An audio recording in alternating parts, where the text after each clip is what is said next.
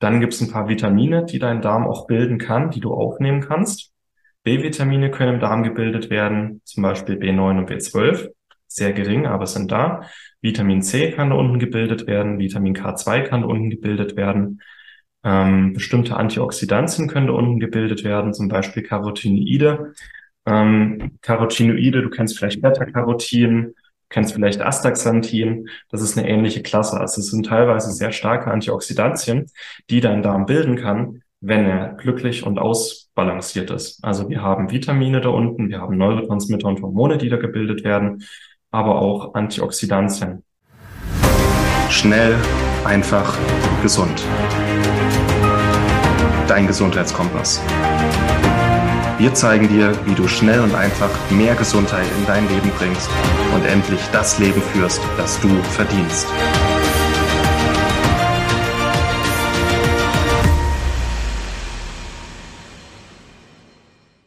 Hallo und herzlich willkommen zu unserer heutigen Lektion. Schön, dass du wieder dabei bist. Wir gucken uns in dieser Lektion mal dein Mikrobiom genau an. Dein Inneres, deine kleinen Helferlein, was die mögen, was die nicht so mögen, was die eigentlich den ganzen Tag machen, wie sie dich gesund halten, wie sie dich krank machen können und wie du deine Ernährung und gegebenenfalls auch Nahrungsergänzung entsprechend daran orientierst, was die gerade brauchen und was die vielleicht gerade nicht brauchen. Gehen wir mal in die Präsentation rein.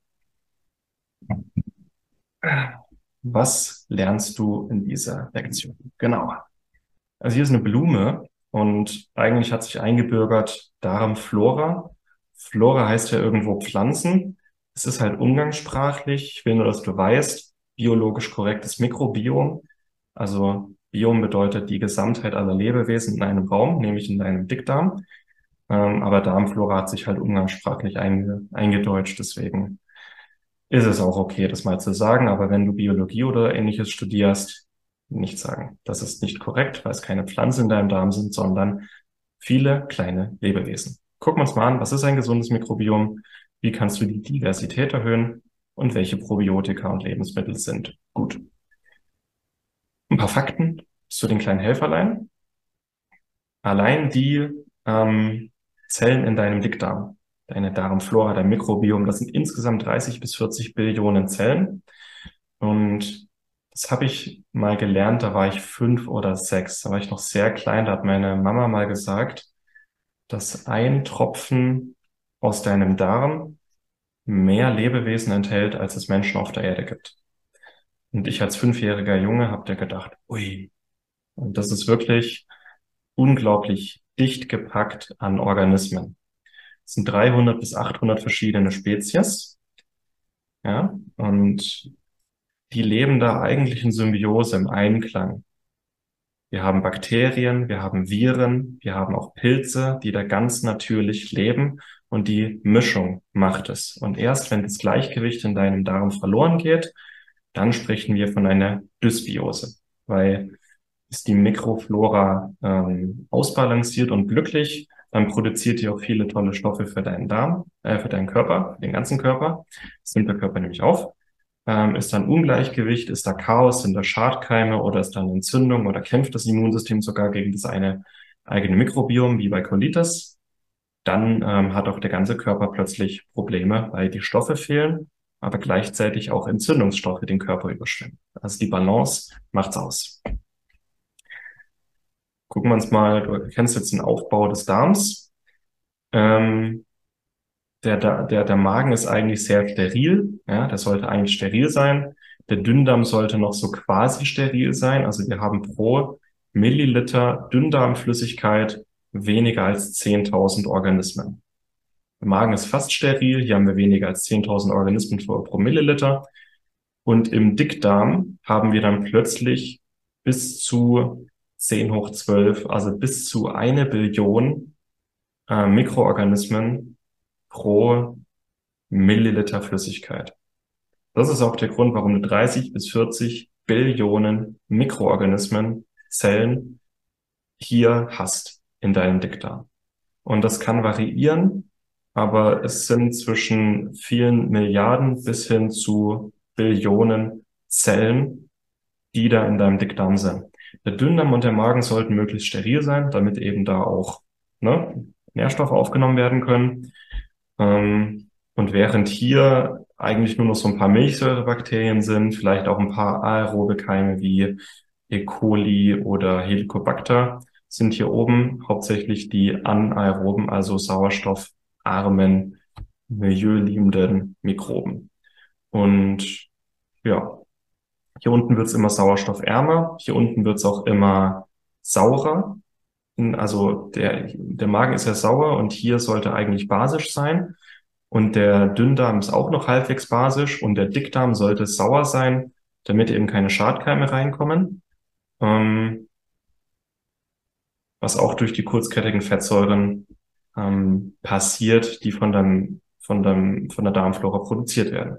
Gucken wir uns mal genauer an, das ist jetzt auf Englisch, ähm, sieh's mir nach, übersetze aber, was die Darmflora eigentlich macht. Also, die Darmflora wird gefüttert aus sekundären Pflanzenstoffen, aus Fett, Protein und Polysacchariden. Und im Idealfall hast du alle Proteine und Aminosäuren aufgenommen im Dünndarm. Das heißt, eigentlich sollten keine Aminosäuren äh, im Dickdarm landen. Weil aus den Aminosäuren produziert deine Darmflora Ethanol, komische kleine Stoffe und Ammoniak, aber auch komische Aminostoffe, die zu Blähungen zu sorgen, äh, für Blähungen sorgen, aber auch den pH-Wert ins Basische drücken. Also eins hat den anderen Magensäuremangel, hat auch zur Folge, dass Protein nicht so gut aufgenommen werden kann. Die Aminosäuren gelangen im Dickdarm und werden dazu basischen Stoffen verstoffwechselt. Blöd. Besser, das ist die eigentliche Lieblingsquelle, ähm, ähm, Nahrungsquelle für deine Darmflora, sind die Polysaccharide, die Kohlenhydrate und die Ballaststoffe. Ballaststoffe sind Kohlenhydrate, die dein Körper nicht aufnehmen kann. Die landen dann im Dickdarm und werden da fermentiert zu Milchsäure, zu kurzkettigen Fettsäuren, also Essigsäure, Propon, Propionsäure und Buttersäure oder Butyrat. Die sind die kurzkettigen Fettsäuren, die sind gut für dich, die nimmt dein Körper auch zahlreich auf und die sind direktes Futter für dein Mikrobiom. Die bilden aber manchmal auch Gase.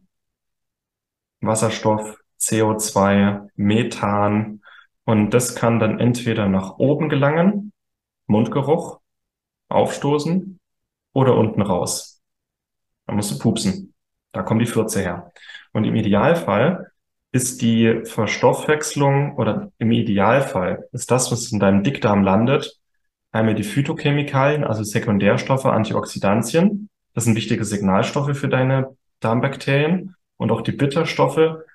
Die sind auch wichtig, um das Gleichgewicht im Darm aufrechtzuerhalten. Deswegen sind die Bitterstoffe und Antioxidantien auch super wichtig für deine Darmflora äh, Fette, die einzigen Fette, die ein bisschen relevant sind für deine Darmflora, weil sie hier gut wirken, Omega-3 und die Gamma-Linolensäure, beide als antientzündlich bekannt und die auch dafür sorgen, dass die guten Darmbakterien, zum Beispiel die Lactobacillen und die Bifidobakterien, besser wachsen können. Protein und Aminosäuren sollten eigentlich besser weniger im Darm ankommen, aber die Polysaccharide, die sollten im Idealfall ziemlich sauber zu Laktat, also Milchsäure, und äh, Acetat, Propionat und Butyrat, also kurzkettige Fettsäuren, verstoffwechselt werden. Das ist ideal. Dann hast du weniger Blähungen, dann hast du weniger komische Beistoffe, auch weniger Ethanol, auch weniger Aminostoffe. Dann hast du einfach nur die kurzkettigen Fettsäuren und andere Säuren, die den pH-Wert schön senken und die auch den Körper teilweise aufnehmen kann. Das ist jetzt mal ein Makrobestandteil, wie der ähm, wie die perfekte Verdauung aus der chemischen Sicht ablaufen kann. Für viele wird es hier erschreckend sein, dass bei einer Dysbiose auch geringfügig Ethanol entsteht. Und dieser Ethanol kann eben auch auf Dauer latent, nicht dass du betrunken wirst, aber latent dafür sorgen, dass die Darmwand sich so ein bisschen entzündet. Das ist ein Problem.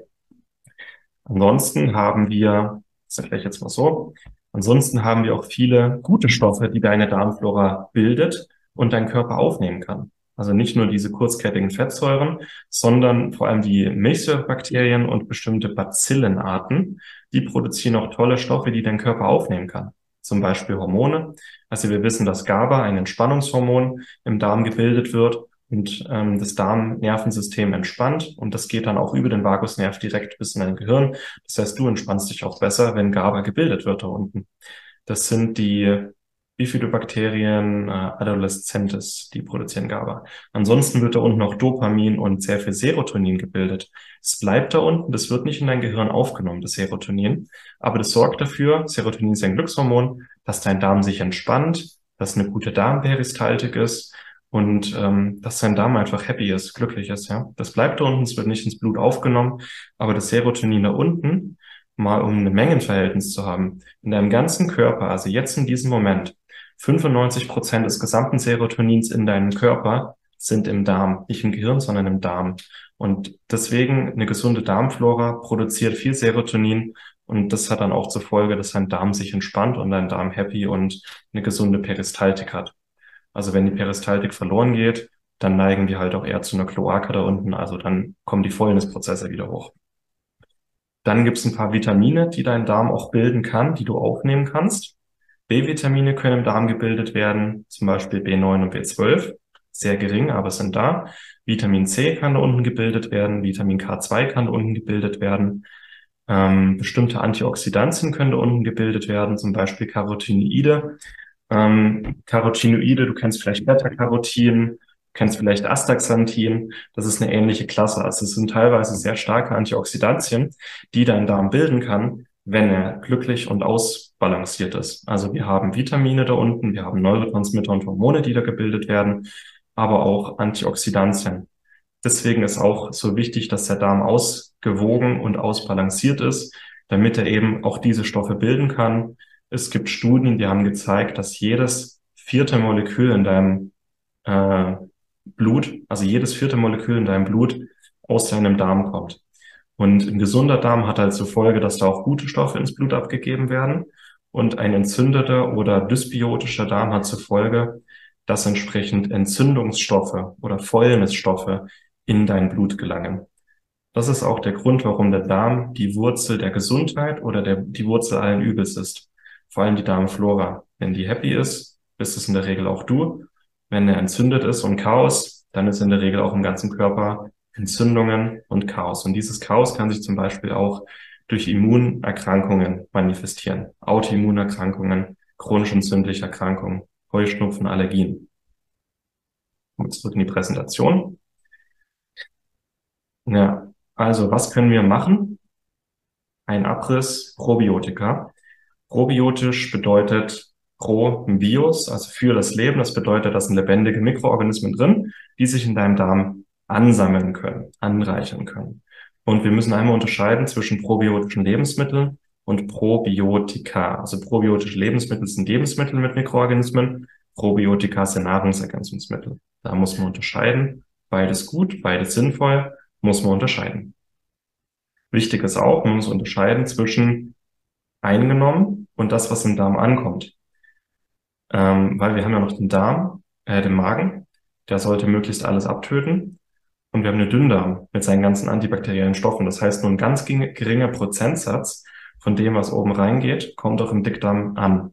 Manchmal reicht es schon aus, dass sich das dann da ansiedeln kann, ähm, aber halt nicht, also es kommt nicht 100 Prozent an. Und ein wichtiges, also wir haben verschiedene probiotische Lebensmittel. Ähm, alles, was fermentiert und noch nicht pasteurisiert ist, ist probiotisch. Naturjoghurt ist, Apfel, ist, äh, probiotisch. Apfelessig, Kombucha, Kefir, also Milchkefir, Wasserkefir, Sauerkraut, Kimchi, fermentiertes Gemüse. Habe ich auch ein Buch drüber geschrieben. Kleiner Tipp. Ähm, und wichtig ist einmal, dass wir probiotische Lebensmittel in unserem Ernährungsalltag haben, damit die ständig neue, auch gute Bakterien und Hefen in unseren Darm bringen ähm, aber auch, weil diese probiotischen Lebensmittel sauer sind und diese Säure wie so ein, wie so ein Putzschwamm ist für deinen Magen-Darm-Trakt. Da wird einmal durchgesäubert und vor allem die schlechten Bakterien, das hatte ich jetzt schon oft, die schlechten Keime mögen die Säuren nicht. Das heißt, diese probiotischen Lebensmittel spülen alles schön durch. Kombucha bin ich ein Riesenfan von. Ähm, hier ist ein Standardrezept, das ähm, hängen wir dir noch ran. Ist relativ leicht, Kombucha herzustellen. Du nimmst Tee, du nimmst Wasser, du nimmst Zucker und du nimmst Starterflüssigkeit mit einem, äh, mit einem Teepilz. Der Teepilz ist hier oben, da sind die meisten Bakterien drin. Und ja, Das lässt du dann abgedeckt an einem geschützten Ort zwischen sieben und 14 Tage fermentieren und probierst dann einfach mal nach sieben, nach zehn, nach 14 Tagen. Und wenn es dir schmeckt, das sollte es süß, sauer, prickelnd sein, dann nimmst du es raus. Und das ist einfach im Alltag super gesund, eigentlich eine Nährstoffbombe. Also die Mikroorganismen produzieren auch sehr viele gute Stoffe, die du aufnehmen kannst, aber die sind halt auch wichtige probiotische Quellen. Wasserkäfer ist noch cool. Das stelle ich noch vor, ähm, wie du Wasserkäfer selber machen kannst. Du kaufst dir Wasserkäferkristalle bei Ferment, ferment.de, ähm, mischst dann kalt gefiltertes Wasser mit den Kristallen, mit Zucker und mit ungeschwefelten Trockenfrüchten. Wichtig ungeschwefelt, weil Schwefel ist antibakteriell. Ungeschwefelt und bio. Und dann nimmst du dir noch ein bis zwei Scheiben äh, Bio-Zitrone, dass das noch ein bisschen angesäuert wird. Ja, und das deckst du ab, stellst es an einen geschützten Ort und nach ein bis drei Tagen ist der Wasserkäfig fertig. Dann musst du eigentlich nur noch die Wasser, die Käfigkristalle abbrausen unter Wasser, den Rest kannst du abseihen und dann fängst du wieder von vorne an. Ganz einfach. Und das bringt dir einfach jeden Tag so ein bisschen Schwung in die Kiste. Äh, probiotische Getränke sind super. Ansonsten fermentiertes Gemüse. Da habe ich auch ein Buch drüber geschrieben. Ob du jetzt selber fermentierst oder es fertig kaufst. Probiotische Lebensmittel sind ein unheimlich wichtiger Bestandteil ähm, deines Ernährungsalltages, vor allem wenn du Verdauungsbeschwerden hast. Kommen wir zu probiotischen Nahrungsergänzungen. Ich finde einmal wichtig zu erwähnen, dass es Breitspektrum Probiotika gibt. Zum Beispiel das hier. Und die enthalten verschiedene Lactobacillen, verschiedene Bifidobakterien und Saccharomyces boulardii. Das ist eine Hefe. Und ich, ich finde es wichtig, einmal zu unterscheiden zwischen Sporenprobiotika und diesen Probiotika hier weil die hier ähm, sind gut, sind günstig, sind eine gute Grundlage und sollten eine große Menge an Mikroorganismen in deinen Darm bringen. Und ich finde halt wichtig, dass hier verschiedenste Stämme drin sind. Also eine Mischung aus Lactobacillen, Bifidobakterien und Saccharomyces boulardii. Das, diese Hefe hier ähm, ist wichtig, um Schadkeime. Also Saccharomyces boulardii siedelt sich nicht an im Darm, aber kann Schadkeime direkt angreifen und zerstören. Das einmal. Und ich finde es wichtig, hier auch auf die, ähm, es gibt kein, äh, ähm, also ich achte, ich, ich teste, ich äh, suche ständig, ich suche mir Feedback von, von Kunden und Lesern. Und aktuell ist das das Probiotikum, das ich am liebsten empfehle, von äh, Naturtreu. Achte ich darauf, dass mindestens 10, besser 20 Milliarden Keime pro Kapsel enthalten sind und dass die möglichst ausgewogen sind. Ähm, und dann gibt es noch die Sporenprobiotika. Die sind ganz neu. Es sind keine äh, lebendigen Mikroorganismen, sondern sind Sporen. Ähm, das sind die Eier von Bakterien. Sporen bedeuten, die nimmst du ein und die kommen zu 100 Prozent im Darm unten an. Also die Eier schlüpfen dann erst im Dickdarm, bis dahin werden sie unbeschadet weitergegeben. Im Dickdarm schlüpfen sie. Und das Coole ist, dass als Sporen ähm, also als Probiotika sind nur ganz bestimmte Bakterienstämme zugelassen und Saccharomyces boulardii. Sporen beziehungsweise Bazillen, hier Bacillus subtilis, Coagulans plausi, pumilus, die sind noch nicht als Probiotika zugelassen, können allerdings als Sporen eingenommen werden. Das heißt, hier umgeht man auch das Rechts, äh, die Rechtsfrage. Äh, die Sporen sind bisher das Stärkste, was wir sehen durften im Probiotika-Bereich. Eben, es kommen 100 Prozent unten an. Und diese Bazillenarten, die sind super potent. Also die erhöhen die Darmdiversität, die bekämpfen direkt ähm, Schadkeime sehr stark. Die kommen zu 100 Prozent unten an und die brauchen zwar so drei bis sechs Monate, um richtig, richtig zu wirken, aber die sind super stark. Und hier ist wichtig, wenn du eine Dysbiose hast, ähm, dann probier's gerne mal aus. Wir haben die Erfahrung gemacht bei Colitis ulcerosa. Hier bitte mit ganz geringen Dosen starten. Weil gerade bei Colitis ist in der Regel eine richtig starke Dysbiose. Und es ist so, wenn die schlüpfen und die Schadkeime bekämpfen, die Schadkeime sterben erst ab und werden dann ausgeschwemmt. Und in dem Moment, wo die absterben, kann es zu einer kleinen ähm, Rückvergiftung kommen. Das bedeutet, starte bitte mit einer geringen Dosis. Also mach eine Kapsel auf, nimm nur ein kleines bisschen, nimm das, am nächsten Tag ein bisschen mehr, am nächsten Tag ein bisschen mehr, dann eine halbe Kapsel und dann irgendwann eine Kapsel.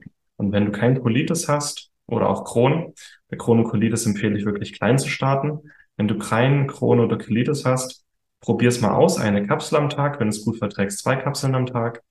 Und wenn du das Gefühl hast, du verträgst es noch nicht so gut, dann taste dich langsam ran, weil die sind wirklich super potent, aber auch super stark. So, wie kannst du Diversität erhöhen? Da gehen wir dann auch noch im, im Ernährungsteil drauf ein, aber Diversität bedeutet einmal verschiedene Spezies, also eine große Zahl verschiedener Spezies. Und Diversität bedeutet auch, dass die Spezies untereinander in einem gesunden Gleichgewicht vorliegen. Die wichtigste Grundregel für eine hohe Diversität im Darm ist eine hohe Diversität auf deinem Teller. Je mehr verschiedene Lebensmittel du zu dir nimmst, desto höher viel, äh, desto eine höhere Vielfalt ist dann auch in deinem Dickdarm. Die meisten Menschen heute essen nur etwa 20 verschiedene Lebensmittel im Alltag. Gucken wir uns Naturvölker an, essen die bis 500 verschiedene Lebensmittel. Also probier mal was Neues aus. Kauf eine große Vielfalt an Lebensmitteln. Kauf auch alte Sorten, kauf bunte Sorten, koch wieder selber. Schau, dass du wirklich eine große Vielfalt an Obst, Gemüse, Beeren, Pilze, Gewürze, Kräuter, Wildkräuter, alte Sorten. Versuche eine große Vielfalt auf deinen Teller zu bringen. Ist nicht nur lecker und gesund, sondern eben auch besser für deine Darmflora. Ein Tipp, geh mal wieder auf den Wochenmarkt oder auf den Bauernmarkt oder in den Hofladen. Da haben die in der Regel auch eine größere Vielfalt. Da haben die in der Regel auch alte Sorten, die du mit in deine Ernährung einbauen kannst. Und der Darm freut sich massiv darüber. Und dann noch der dritte Tipp, und dann bin ich auch schon fertig mit dieser Lektion, für eine größere Vielfalt, komplexe Ballaststoffe. Du kannst komplexe Ballaststoffe über deine Ernährung aufnehmen, jetzt gerade gesagt, eine große Vielfalt. Und da gibt es keine Lebensmittel, die voll hervorstechen, sondern Vielfalt. Probier dich aus, kauf wieder mehr ähm, Varianz ein. Ansonsten ähm, komplexe Ballaststoffe als Nahrungsergänzungen. Hier sind Akazienfasern wichtig, äh, resistentes Dextrin, ähm, Baobab, Löwenmähne, die sind super. Baobab und Löwenmähne erhöhen die Diversität um bis zu 50 Prozent. Gibt's beides auch. Baobab als Pulver, Löwenmähne als Extrakt. Ähm, ansonsten an Ballaststoffpulvern, Präparaten, äh, sind Leinsamen super, Flohsamen sind super, Akazienfasern sind super, Apfelpektin ist super oder eben Baobab. Und ansonsten, ja, große Vielfalt an Lebensmitteln und die Sporenprobiotika. Die Sporen haben zur Folge, dass sich die Diversität extrem vergrößert. Das war's zu dieser Lektion. Ich hoffe, es war interessant und lehrreich und was Neues für alle. Hast wirklich auch mit deiner Ernährung und Nahrungsergänzung in der Hand, wie groß die Vielfalt in deinem Darm ist. Größe Vielfalt bedeutet, äh, es ist auch relativ ausgewogen. Das bedeutet auch einzelne Keime vermehren sich nicht zu stark. Und dann bilden die auch Stoffe, die dein Körper aufnehmen kann, die die Gesundheit auf verschiedene Weisen extrem fördern können. Bei Fragen schreib uns gerne. Ansonsten bedanke ich mich für deine Aufmerksamkeit und wir sehen uns dann in der nächsten Lektion wieder. Mach's gut. Vielen Dank, dass du dabei warst. Hole dir unter www.schnelleinfachgesund.de slash newsletter noch mehr Gesundheitstipps zu dir nach Hause. Dir hat die Folge gefallen? Dann lass uns gerne eine 5-Sterne-Bewertung da, damit mehr Hörer auf uns aufmerksam werden und von dem Wissen profitieren.